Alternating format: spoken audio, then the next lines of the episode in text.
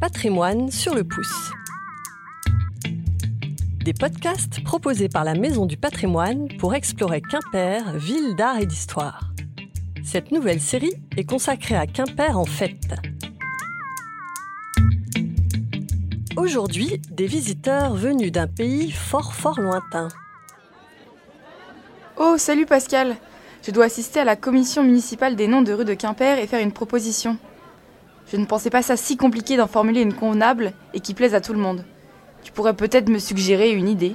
Eh bien, en ce moment, pour la Maison du Patrimoine, je suis en train de rédiger un texte sur la venue des envoyés du roi de Siam à Quimper le 10 juillet 1686.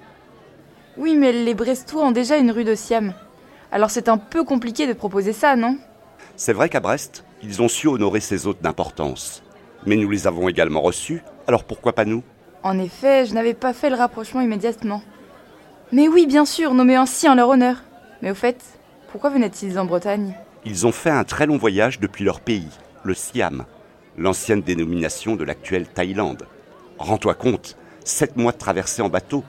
Ils sont partis le 22 décembre 1685 et sont arrivés sains et saufs le 18 juin 1686 au port de Brest. Oui, j'entends. Mais ils venaient faire quoi au juste? Ce sont des ambassadeurs qui venaient nouer des relations diplomatiques, mais aussi commerciales avec Louis XIV. Deux à trois ambassades françaises sont déjà allées rencontrer leur roi, Naraï le Grand, véritable dieu vivant du Siam. Il voulait ouvrir sa capitale au commerce européen. Au même moment, nous avions quelque espoir de les convertir au christianisme et surtout de nouer des liens commerciaux. Il y avait qui dans cette délégation siamoise? Il y avait des émissaires français. La suite siamoise, quant à elle, est composée de Kozapan, le ministre des Affaires étrangères et du Commerce, avec six mandarins, accompagnés de trois interprètes, trois secrétaires et une vingtaine de domestiques. Oh bah dis donc, leur déplacement n'a pas dû passer inaperçu. En effet, à Brest, ils ont déplacé des foules, qui, semble-t-il, ont beaucoup apprécié leur venue. Imagine l'exotisme. Et après Brest, que s'est-il passé? Ils sont passés par Landerneau, ont franchi le pont de Rohan pour passer du Léon à la Cornouaille, ensuite direction la cité médiévale du Fou, Châteaulin et enfin Quimper.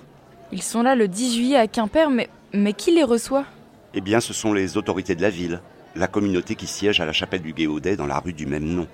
Mais il y a aussi un accueil par les autorités religieuses, avec notamment la présence de l'évêque. On leur a offert des crêpes? Ah ça, je ne sais pas. Un des trois secrétaires siamois a écrit qu'ils avaient fait une visite de la ville et avaient visité le grand temple en compagnie de son chef spirituel. Un grand temple à Quimper au XVIIe siècle. Mais non, c'est notre bonne vieille cathédrale. Puis ils ont festoyé le soir avec l'évêque et les autorités municipales, ainsi qu'avec de belles aristocrates et bourgeoises quimpéroises, au décolleté pigeonnant qui, apparemment, les ont agréablement surpris.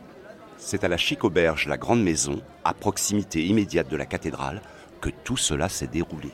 Et direction Versailles ensuite, c'est ça? Non, ils sont descendus jusqu'à Nantes, puis sont remontés progressivement vers Paris. Ils ne seront reçus à Versailles que le 1er septembre par Louis XIV en personne. Et après tout ça?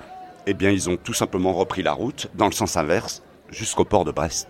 Et les échanges commerciaux du coup? Eh bien, c'est ça, l'originalité de l'histoire. Ces négociations commerciales, nous le savons, n'eurent aucun résultat durable. Mais Quimper peut être fier de les avoir accueillis à l'époque et les avoir fêtés.